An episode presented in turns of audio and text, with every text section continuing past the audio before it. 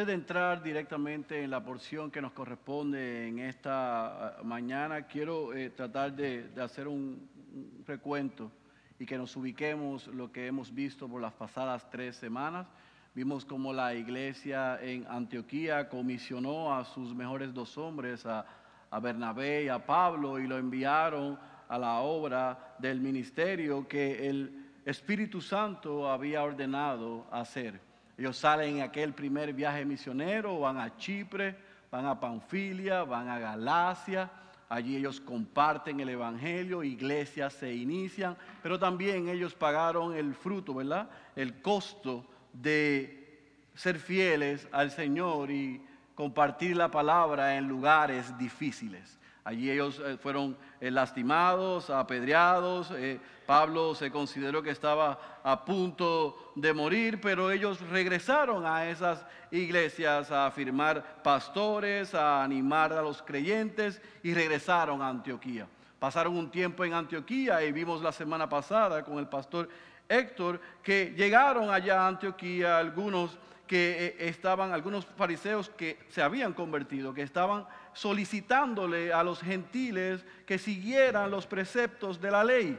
Eso trajo una serie de diferencias porque Pablo y Bernabé no estaban de acuerdo y subieron de Antioquía a Jerusalén y allí hubo un concilio, allí hubo una cumbre donde tanto los apóstoles como los ancianos representados por Pedro y representados por Jacobo, por Santiago, eh, eh, animaron al resto de los apóstoles a no imponer al resto de los ancianos a no imponer un gravamen sobre los gentiles. Allí se llega a unos acuerdos, se hace una carta que se lleva Pablo y Bernabé de regreso a la iglesia en Antioquía que establecía cómo los gentiles se debían comportar y debían actuar y estaban contentos y gozosos.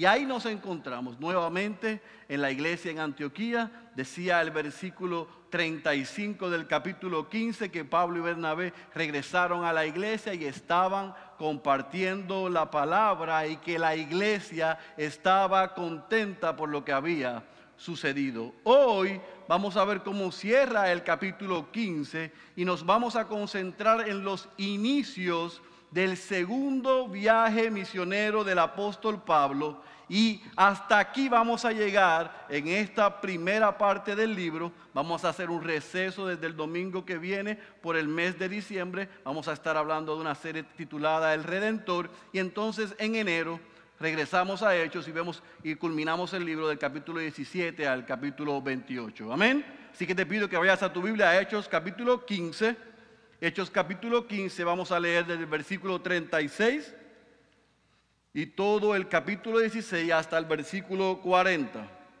Hechos capítulo 15, versículo 36 y todo el capítulo 16 hasta el versículo 40. He titulado este mensaje, Pasemos al otro lado.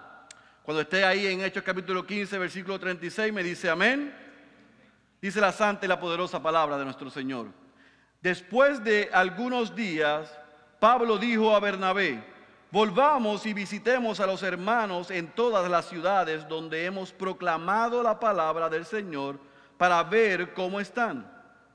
Bernabé quería llevar también con ellos a Juan llamado Marcos, pero Pablo consideraba que no debían llevar consigo a quien los había desertado en Panfilia y no los había acompañado en la obra. Se produjo un desacuerdo tan grande que se separaron el uno del otro. Y Bernabé tomó consigo a Marcos y se embarcó rumbo a Chipre. Mas Pablo escogió a Silas y partió, siendo encomendado por los hermanos a la gracia del Señor. Y viajaba por Siria y Cilicia confirmando a las iglesias.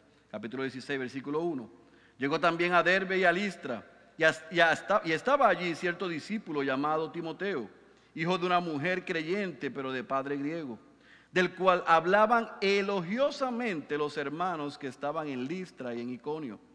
Pablo quiso que éste fuera con él y lo tomó y lo circuncidó por causa de los judíos que había en aquellas regiones, porque todos sabían que su padre era griego Y conforme pasaban por las ciudades, entregaban los acuerdos tomados por los apóstoles y los ancianos que estaban en Jerusalén para que los observaran. Así que las iglesias eran confirmadas en la fe y diariamente crecían en número.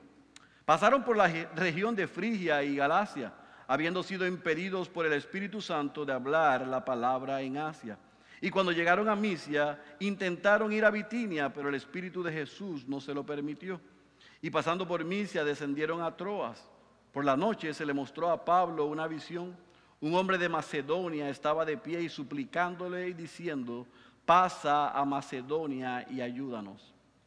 Cuando tuvo la visión, enseguida procuramos ir a Macedonia, persuadidos de que Dios nos había llamado para anunciarles el Evangelio.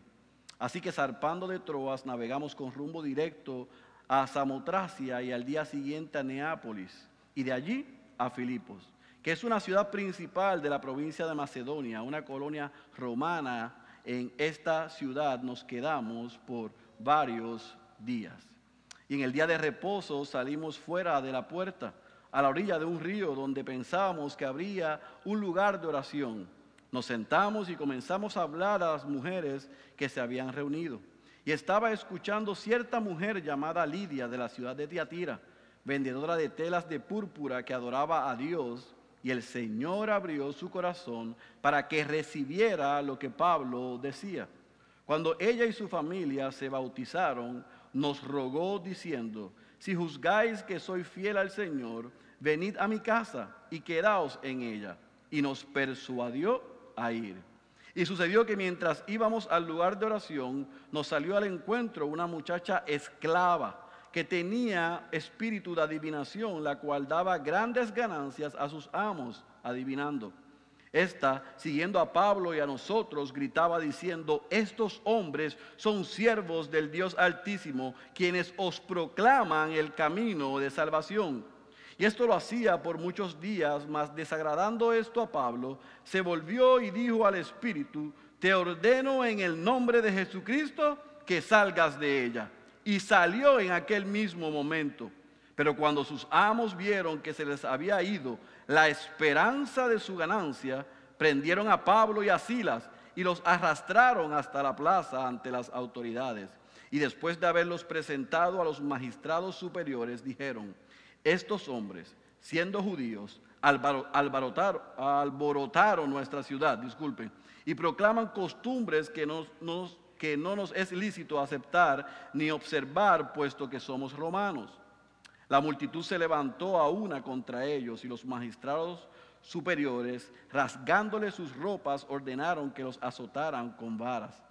Y después de darles muchos azotes, los echaron en la cárcel, ordenando al carcelero que los guardara con seguridad, el cual habiendo recibido esa orden, los echó en el calabozo interior y les aseguró los pies en el cepo.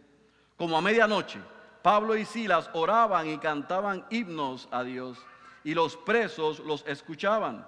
De repente se produjo un gran terremoto, de tal manera que los cimientos de la cárcel fueron sacudidos.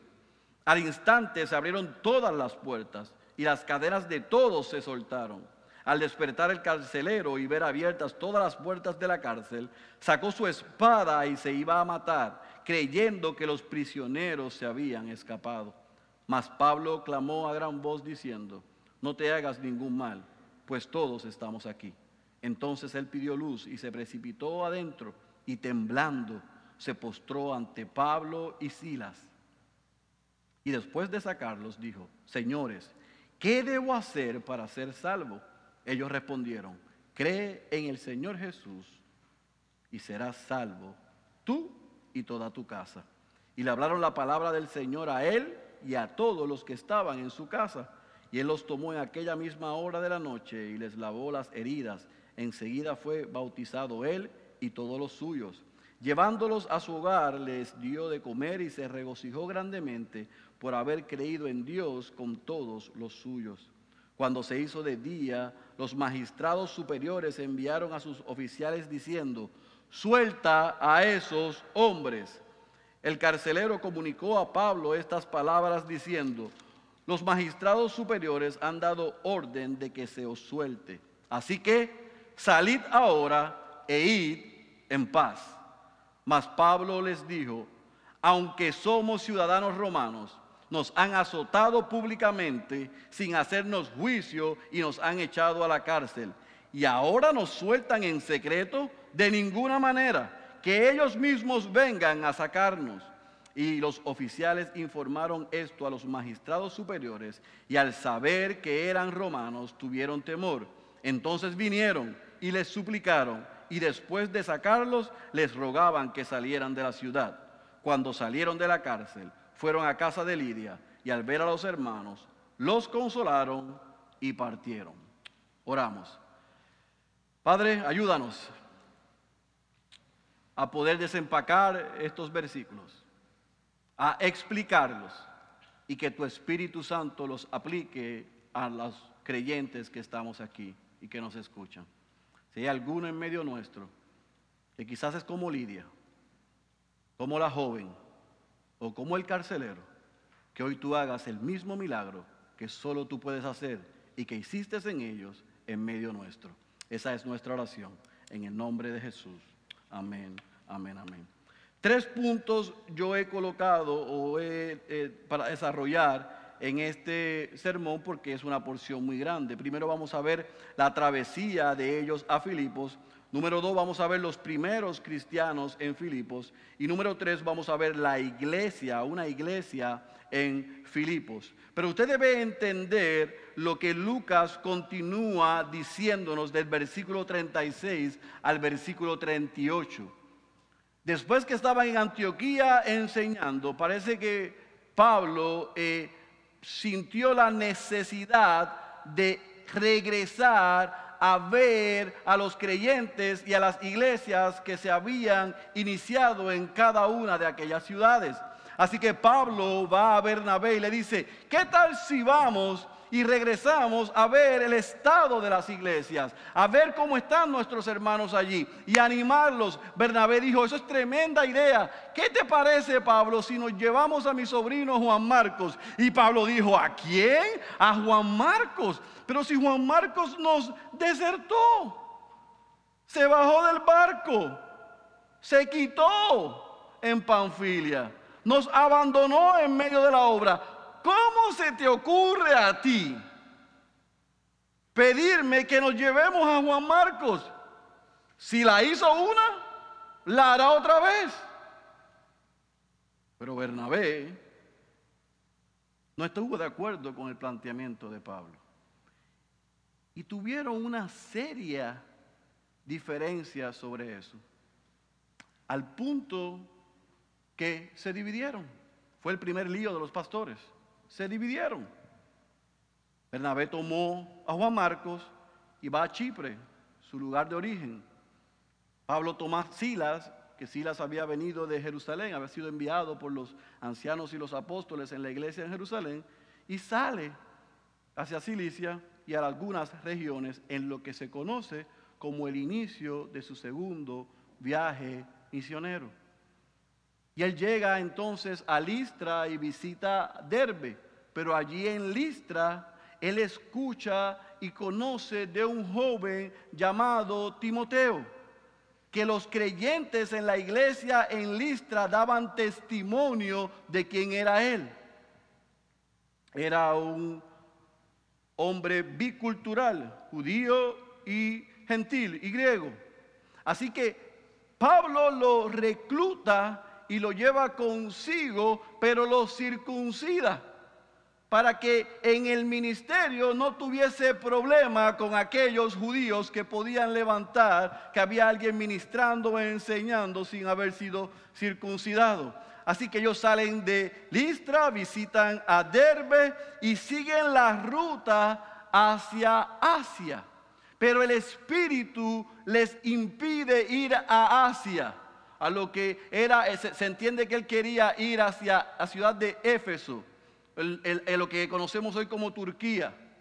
Pero el Espíritu le, le, impide hacer eso y él sigue hacia Misia y cuando está en Misia él quiere visitar Bitinia, otra ciudad, pero el Espíritu por segunda ocasión se lo impide, así que Pablo va a la ciudad de Troas.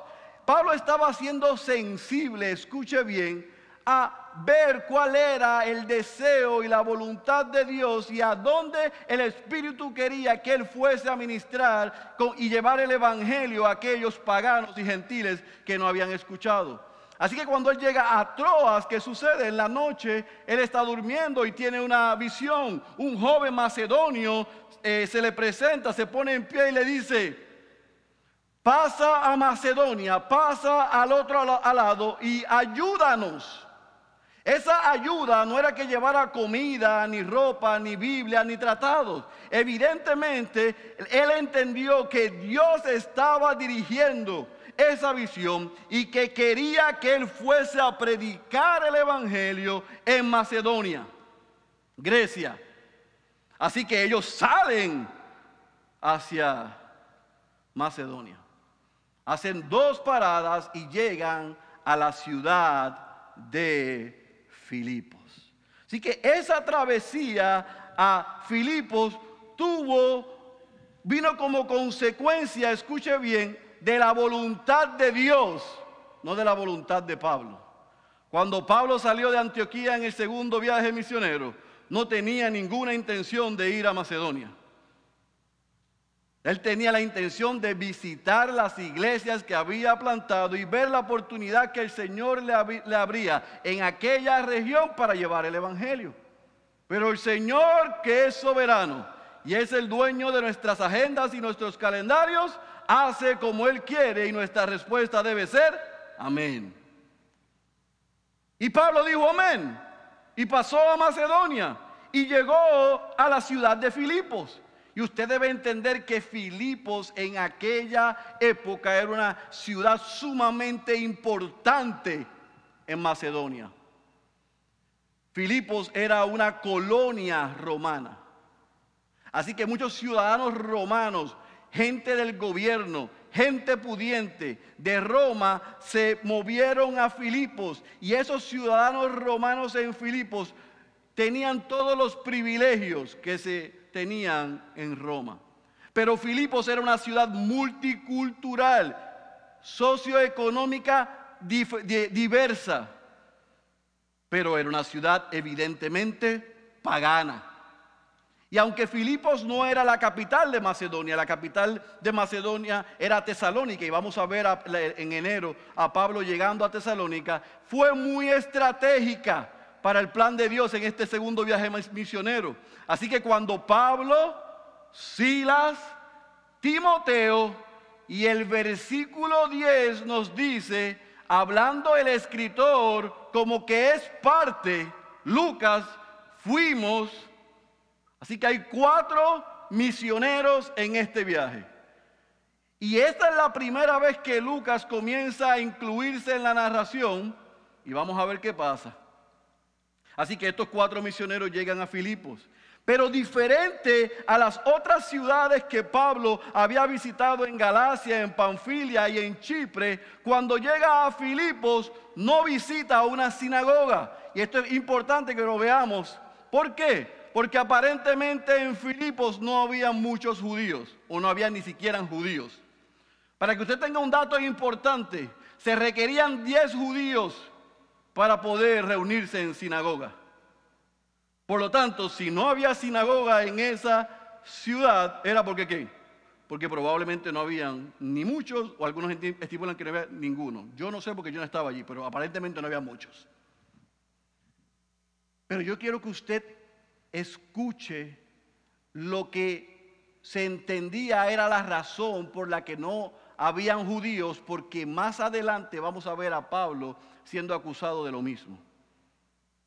Los romanos entendían y entendieron que hubo un momento dado en que los judíos llegaron a Filipos y crearon disturbios y conmoción y trataron de imponer el judaísmo y por lo tanto los ciudadanos de romanos en Filipo los expulsaron. Tenga eso por ahí debajo de la manga. Así que cuando ellos llegan, no hay sinagoga, pasan unos días y el día del reposo, ellos van al lugar donde ellos les dijeron que se reunían aquellos a orar. Cuando llegan, no hay hombres, pero hay un grupo de mujeres. Y entre en esa entrada a Filipos, nosotros vemos tres personas, tres grupos de personas, tres enfoques diferentes que representan la comunidad de Filipos y eventualmente la iglesia en Filipos. Y el primero era un grupo de mujeres que estaba allí. Y el primer nombre que Lucas resalta de ese grupo es una mujer llamada Lidia. Ella era una comerciante. Ella vendía telas de púrpura. Y usted debe entender que esas telas de púrpura eran las que usaban los emperadores, los senadores, la gente de gobierno. Y era una tela sumamente cara. Por lo tanto, esta mujer que estaba allí era una comerciante de la alta sociedad con un poder adquisitivo muy grande, con una casa muy grande y con una influencia muy grande en aquel lugar. Cuando Pablo y su equipo llegan, comienzan a predicar el Evangelio. Pero Lucas dice que esta mujer que era de Tiatira, o sea, de Asia, que estaba haciendo comercio en Filipos, él la señala como una mujer temerosa del Señor. Los que llevan siguiendo esta serie, no es la primera vez que escuchamos ese término, porque se dijo de Cornelio que era un hombre temeroso al Señor. Y es que habían gentiles que habían escuchado el Dios de los judíos y ellos estaban dispuestos, disponibles en ser devotos. No eran, no habían proselitado, no eran no habían judaizado, pero sí conocían al Dios de los judíos y por ende se entendían que eran temerosos a Dios. Esta mujer era así.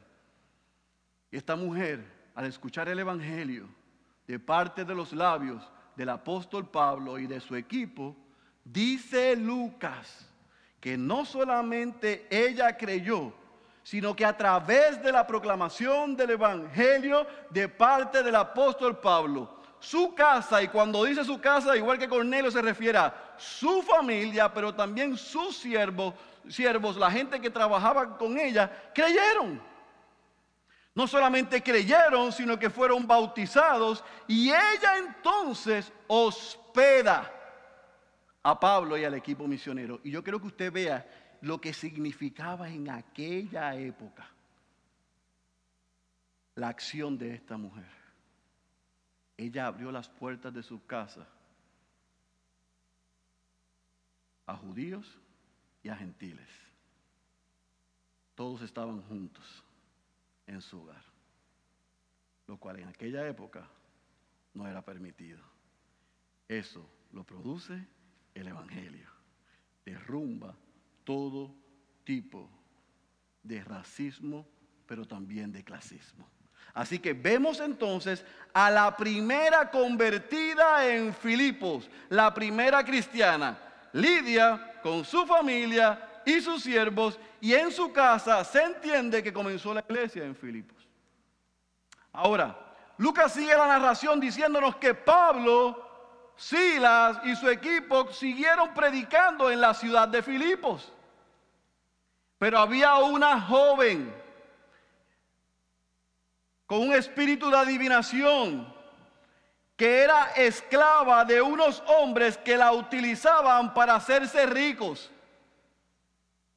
Y que cuando ella vio a Pablo, a Silas, a Lucas y a Timoteo, gritó, estos hombres son siervos del Dios altísimo y anuncian el camino de salvación. Una pregunta, ¿eso que ella dijo no era cierto? ¿Sí o no? Ellos eran siervos del Dios altísimo y anunciaban el Evangelio.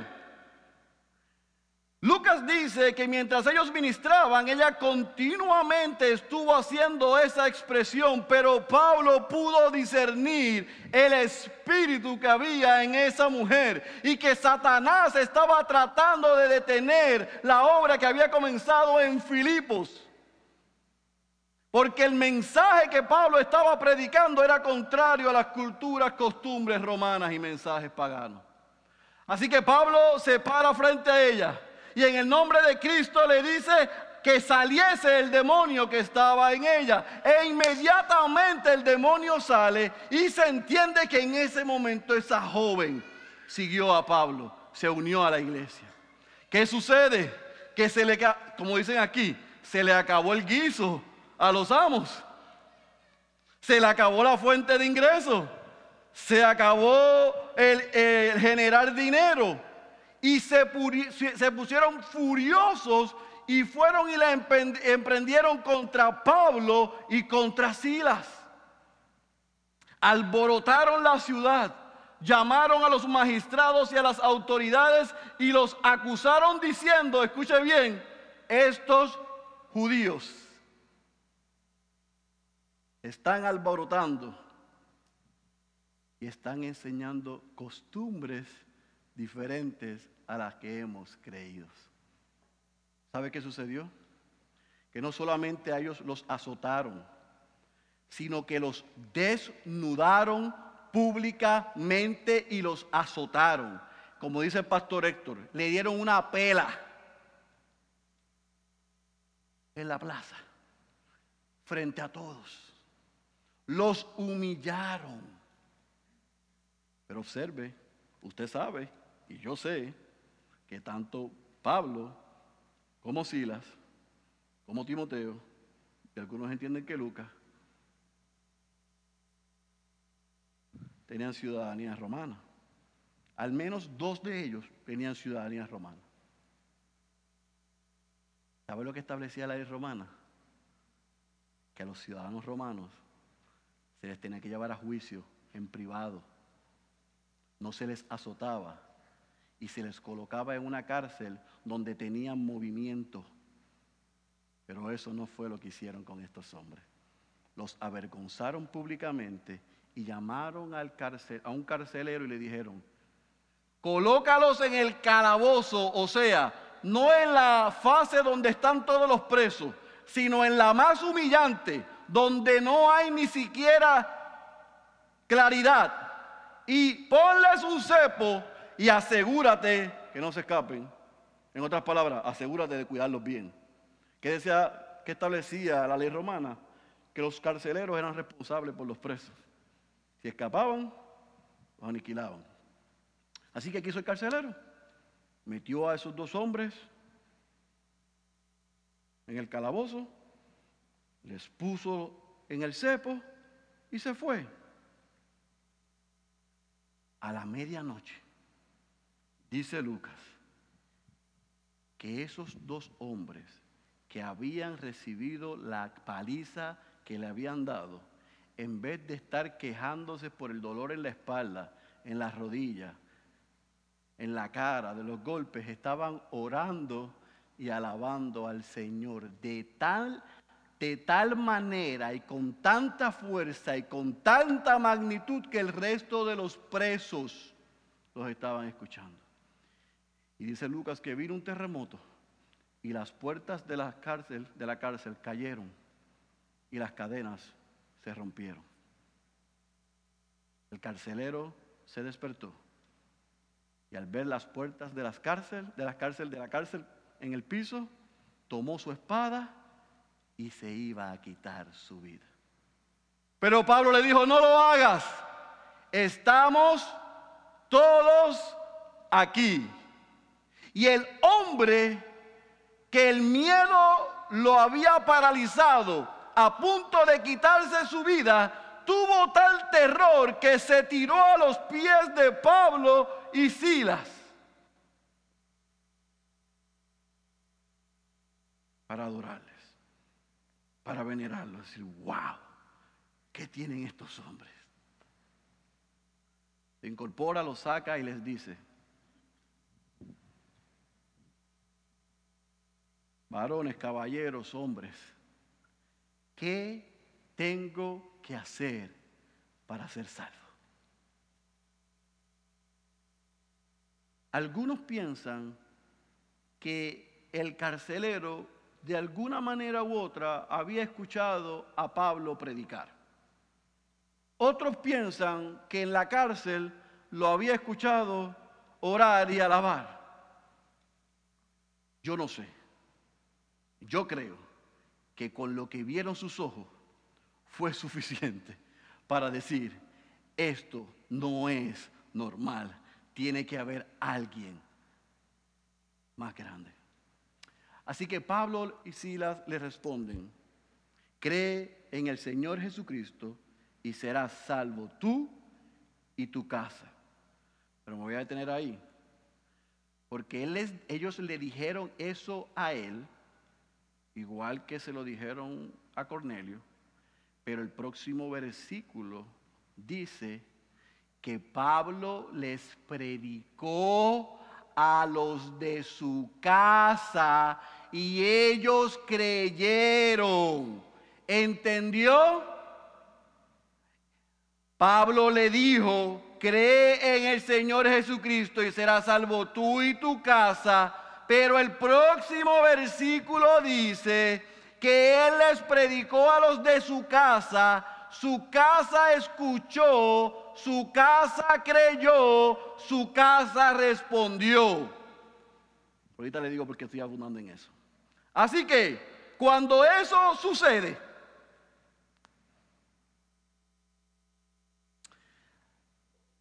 este hombre en el patio de la cárcel sana las heridas de Pablo y de Silas y los lleva a su casa. Para que tenga una idea, se entiende que el carcelero vivía arriba y la cárcel quedaba abajo, así que no fue un tramo muy largo. Los subió, les dio de comer, los hospedó, igual que hizo Lidia, pero dice el texto que al otro día los líderes, los magistrados en Filipos escucharon lo que había sucedido y le dijeron al carcelero, suelta a esos hombres. No. Cuando fueron, cuando mandaron a CSI a chequear lo que había pasado y recopilaron la data, y le dijeron, ¿y cómo sucedió esto? Bueno, lo único que yo sé es que los presos dicen que ellos estaban orando y cantando y de momento vino un terremoto y cayeron todas las puertas y todas las cadenas se rompieron. Los líderes dijeron, eso es suficiente, suelta a esos dos hombres. Así que el carcelero viene y le dice, contento, ustedes están libres, vayan en paz. Y Pablo dice, que me vaya en paz. Escuche bien que me vaya en paz. Nosotros somos ciudadanos romanos y no se nos dio el debido proceso de ley. Nos tenían que llevar a juicio. Y públicamente nos humillaron y nos metieron presos. Que vengan los líderes y nos saquen y que todo el mundo nos vea siendo libres. Así que el carcelero tomó la nota y los hombres que estaban con él y regresaron a los magistrados y dijeron, escuche bien, estos hombres son romanos. ¿Y qué dice Lucas? Que se asustaron cuando escucharon que son romanos, pero yo me quiero detener ahí. Una pregunta para usted, no, quiero que me la conteste, solamente que piense. ¿Por qué Pablo no les dijo cuando fueron a pelearlo a darle látigos cuando pasó lo de la joven adivina que ellos eran ciudadanos romanos. Él pudo haber apelado, eh, eh, eh, tú no puedes hacer eso. Yo tengo derecho. Yo soy ciudadano romano. Llévanos a la corte, haz el debido proceso de ley. Pablo en la primera ocasión no utilizó su ciudadanía romana. ¿Sabe por qué? Porque Pablo estaba dispuesto a enseñarle a aquellos nuevos creyentes que hay que estar dispuesto a sufrir por la causa de Cristo. Pero en la segunda ocasión ya había una iglesia que se había establecido, ya había Lidia y su casa, la joven adivina ya era libre, ya el carcelero y su casa habían creído y habían sido bautizados Así que ya había una iglesia allí y por el bien de la iglesia él dice, hey, yo soy ciudadano romano, si te metes conmigo, te metes con ellos. Corazón pastoral, amor por las ovejas y para dar una lección a aquellos hombres. Así que ellos les ruegan a Pablo y a Sila a Timoteo y a Lucas, salgan de aquí por todas las misericordias. No los queremos ver más. Y Pablo llega a la casa de Lidia. Y yo quiero que imagine la escena. Pablo y Sila baratao. Llegan a la casa de Lidia. La escena tiene que imaginársela. Porque Lidia, la familia y los creyentes en Filipo que estaban reunidos allí, estaban orando por Pablo y por Silas. Se entiende que Lucas estaba allí. Y cuando ellos llegan, lo lógico es que los creyentes animen a Pablo y a Silas. ¿Por qué? Porque estaban lastimados. Pero Lucas dice que quienes fueron animados fueron ellos, la iglesia, por el testimonio y la palabra de Pablo y de Silas. Se animaron. los consolaron y partieron. Y allí en Filipo se estableció una iglesia. 15 años más tarde, Pablo está en su primera cárcel en Roma. Y uno de los líderes de la iglesia en Filipo, llamado Epafrodito, fue a nombre de esa iglesia a llevarle a la cárcel a Roma a Pablo algunos útiles, víveres, medicina y cosas que Pablo necesitaba en su arresto. Y le llevaron no solamente eso, sino que Pafrodito le dio un informe 15 años después del estado de esa iglesia. Y Pablo cuando recibe el informe le escribe una carta que es la carta a los filipenses. Y en el capítulo 1, versículo 3 al versículo 6, mire las palabras del pastor, del plantador a su iglesia. Doy gracias a mi Dios siempre que me acuerdo de vosotros, orando siempre con gozo en cada una de mis oraciones por todos vosotros, por vuestra participación en el Evangelio desde el primer día hasta ahora estando convencido precisamente de esto, que el que comenzó en vosotros, en ustedes, la buena obra, la perfeccionará hasta el día de Cristo Jesús. La iglesia en Filipos, que comenzó con una comerciante, que comenzó con una joven que tenía un espíritu de adivinación y que comenzó con un trabajador, se convirtió en una iglesia saludable que trajo gloria a Cristo y que fueron de bendición para otros creyentes, incluyendo para el apóstol Pablo. Así concluye Lucas el capítulo 16, así yo concluyo la primera parte de este libro, pero hay dos cosas que yo quiero que usted y yo nos llevemos hoy. Número uno, usted debe entender y debe haber visto en, esta, en este relato que el Evangelio es inclusivo. Dios es un Dios de segundas oportunidades. Dios es un Dios de segundas oportunidades. Pablo no quiso darle una oportunidad a Juan Marcos y trajo una desaveniencia entre él y Bernabé, mostrando lo que él ya les dijo a los hombres allá paganos en Listra, somos humanos igual que ustedes.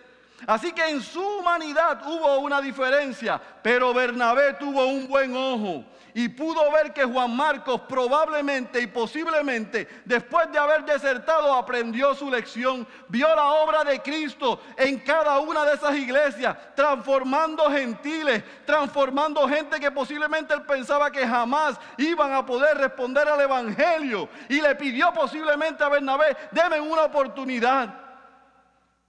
Pablo que es humano, dijo no. Bernabé que era humano, pero era más sabio, dijo sí. Y lo llevó. Hey. Y el resultado de la inversión de Bernabé en Juan Marcos, el apóstol Pablo la vio. Porque en segunda de Timoteo, capítulo 4, versículo 11, en las postrimerías de su carrera ministerial, pero aún de su vida, le da unas instrucciones a Timoteo y le dice, toma a Marcos y tráelo contigo, porque me es útil para el ministerio.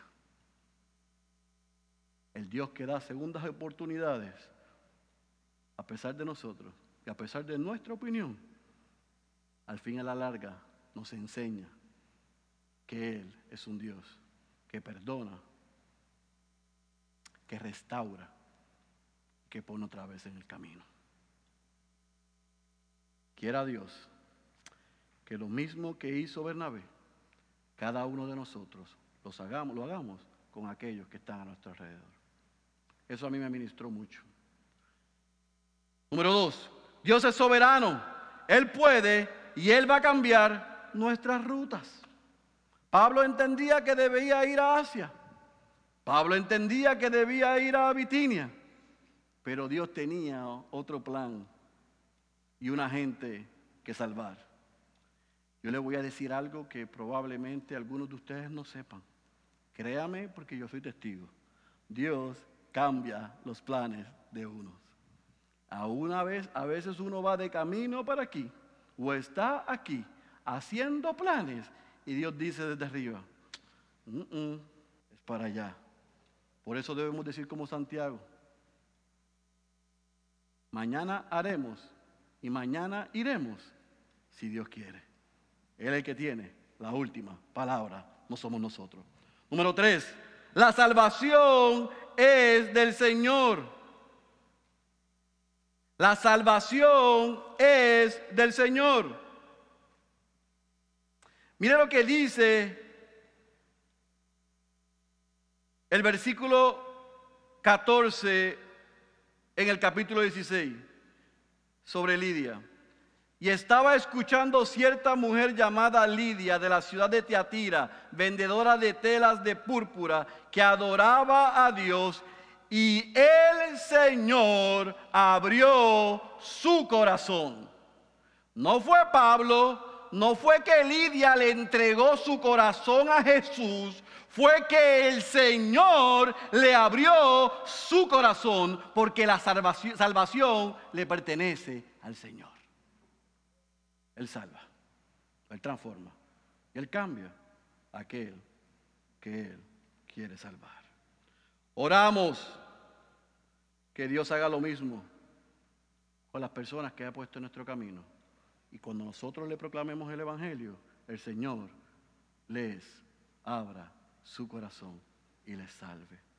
Número tres, la salvación es individual.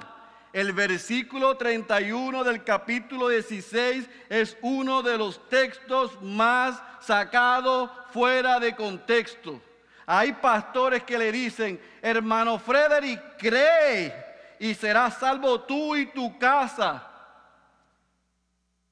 Lo que Pablo le dijo y Silas a ese hombre era que si él creía por el mensaje que él estaba predicando y si su casa creía por el mensaje que le iban a predicar y respondían, había posibilidad de salvación. Pero la salvación no se transfiere. Dios salva a través del llamado eficaz de la proclamación del Evangelio. Él me salvó a mí, pero para salvar a mis hijas o a mi esposa, mi esposa y mis hijas tienen que oír y tienen que responder. No es por transferencia. No me salva a mí y ellas son beneficiadas de eso. La salvación es individual y le pertenece al Señor, al Señor. No hay herencia en la salvación. Eso es un disparate. Quien le haya dicho eso, probablemente lo hizo sin ninguna intención, pero eso no es correcto. No es normativo, no es regulativo, no lo vemos en todo el Nuevo Testamento. Fue una expresión y después que la dijo, Lucas nos mostró que se le predicó y respondieron. Y la gente se salva mediante la proclamación del Evangelio. Esa cosa que decimos aquí en Puerto Rico, que yo nací en el Evangelio, es una imposibilidad. Porque para yo nacer en el Evangelio y nacer de nuevo, tengo que haber escuchado el Evangelio, haber reconocido que soy un pecador, arrepentirme de mis pecados y poner mi, mi fe en el Salvador y Señor. ¿Y desde cuándo tú eres cristiano? Yo nací en el Evangelio. ¿Qué rayos es eso?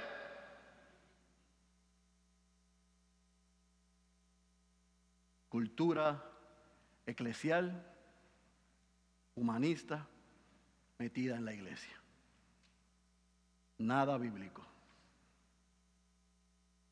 Y alguno de ustedes se crió en la iglesia, en la burbuja del cristianismo pero no ha respondido al Evangelio, por toda la misericordia, no se vaya de aquí sin reconocer que es un pecador y confesar a Cristo como su Señor y Salvador y arrepentirse de sus pecados.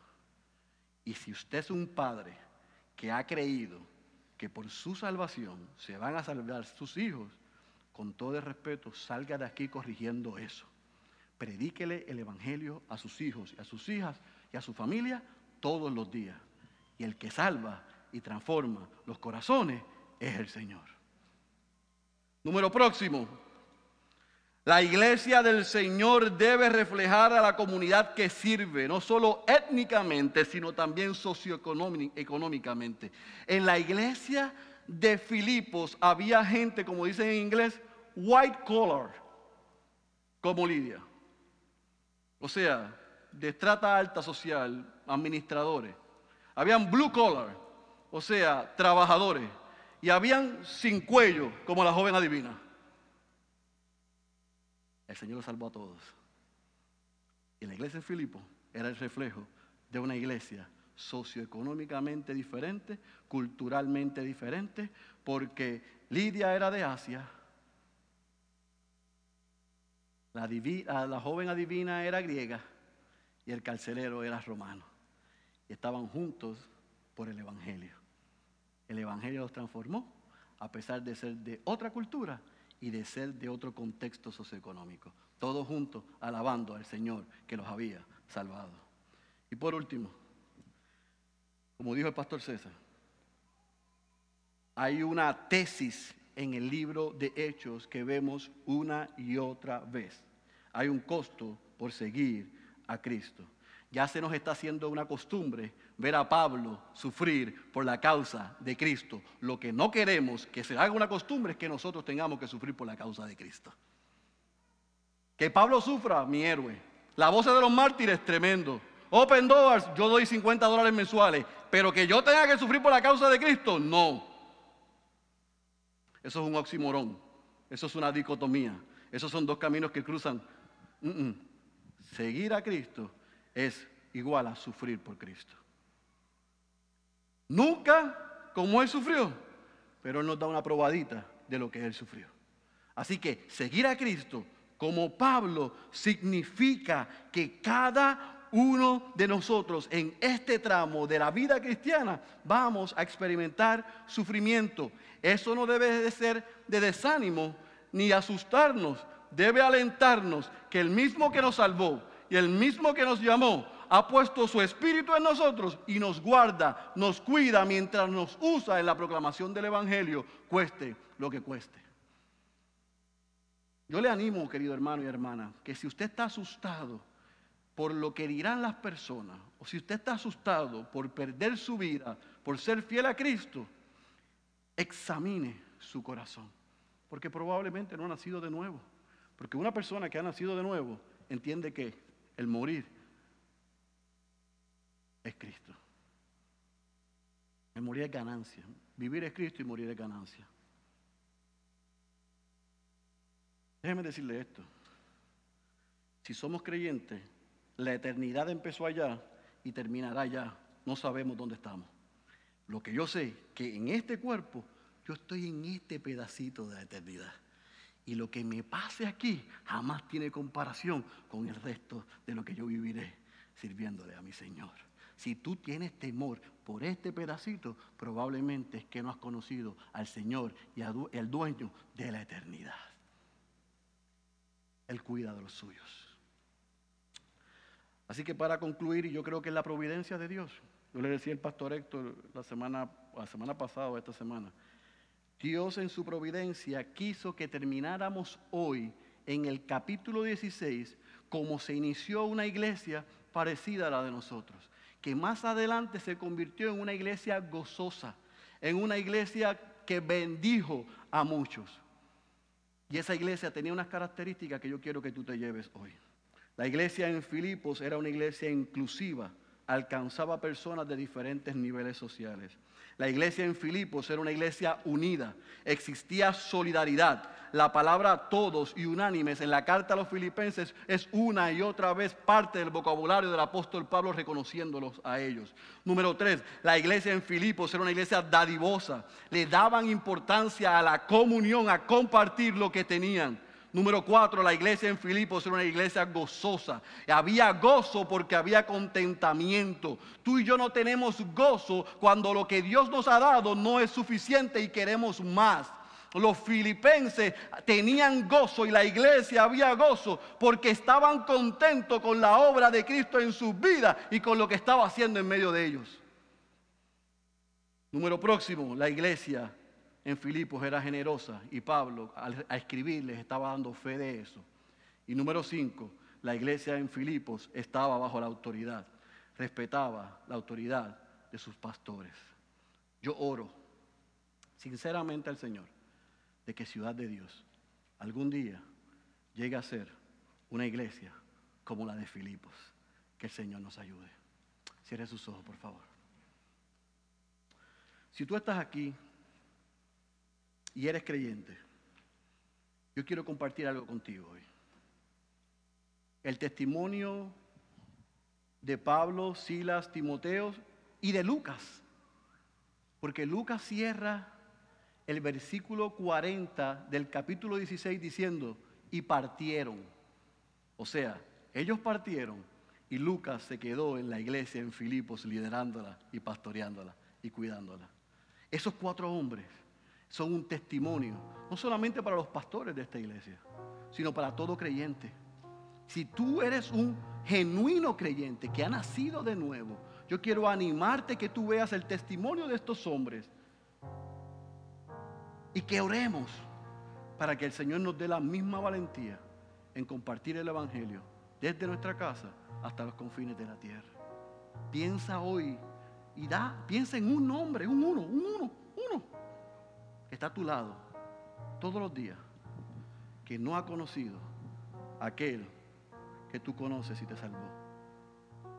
Oremos, que el Señor ponga pasión en nosotros, por en vez de hablar de la situación política o económica de este país con aquellos que no le conocen, le compartemos, le compartamos el evangelio que los salva por la eternidad.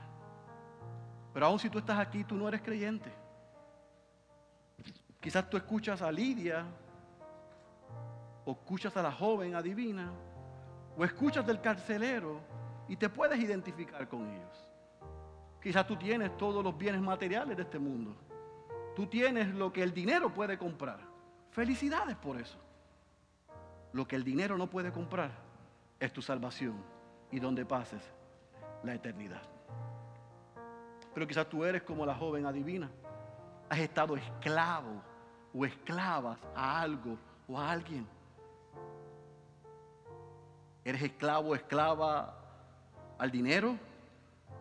¿A una adicción? ¿A una persona?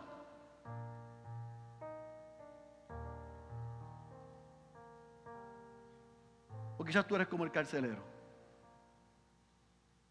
Un hombre y una mujer que trabaja duro. Que está orgulloso o orgullosa de lo duro que trabaja cualquiera de los tres, quiero que sepas que por más dinero que tengas, por más adicto que estés o comprometido a algo, o por más duro que trabajes, estás viviendo de espaldas a Dios. Y la ira de Dios, dice su palabra, que está sobre ti. Pero por cuanto Dios es bueno y misericordioso, el mismo mensaje que escucharon aquellos tres y aquella ciudad, tú lo acabas de escuchar. Que el Dios tres veces santo se hizo hombre y vino a esta tierra y vivió la vida que ninguno de los que estamos aquí hemos podido vivir. Y recibió la muerte que tú y yo merecíamos para darnos lo que no merecemos. El asunto está en si respondes como Lidia, como la joven o como el carcelero. O si escucharás como aquellos judíos y aquellos gentiles que en todas estas ciudades escucharon y resistieron. Mi consejo para ti es que hoy salgas de aquí reconociendo que eres un pecador y una pecadora o una pecadora y te arrepientas de tus pecados y le pidas a Dios que te salve por la obra de Cristo para que te puedas unir a la familia y puedas tener el gozo que solo Él da y que puedas entonces compartirle a otros que la salvación está en el Señor. Permíteme orar. Padre, gracias por el privilegio que me concedes de poder compartir tu palabra. Yo he tratado, a pesar de mis limitaciones y mi incapacidad y mi pecado, de tratar de ser fiel a lo que dice tu palabra y exponerla con la mayor fidelidad posible para extraer lo que sucedió en Filipos y podamos ver lo que tú hiciste allí, que quieres hacer en Miramar y en Ciudad de Dios. A los que somos creyentes, anímanos a seguir siendo fieles como aquellos cuatro hombres. Y a los que no son tus hijos y tus hijas, yo te ruego, como hiciste con Lidia, con la joven y con el carcelero, y su familia y sus siervos, que puedan venir a los pies de Cristo. Gracias por esta primera jornada en Hechos. Prepara nuestros corazones en este mes de Navidad para poder aprender, entender, repasar y recordar la historia del Redentor. Porque no hay Navidad si no hubo primero una cruz. Le damos gracias en el nombre de Jesús. Amén, amén, amén.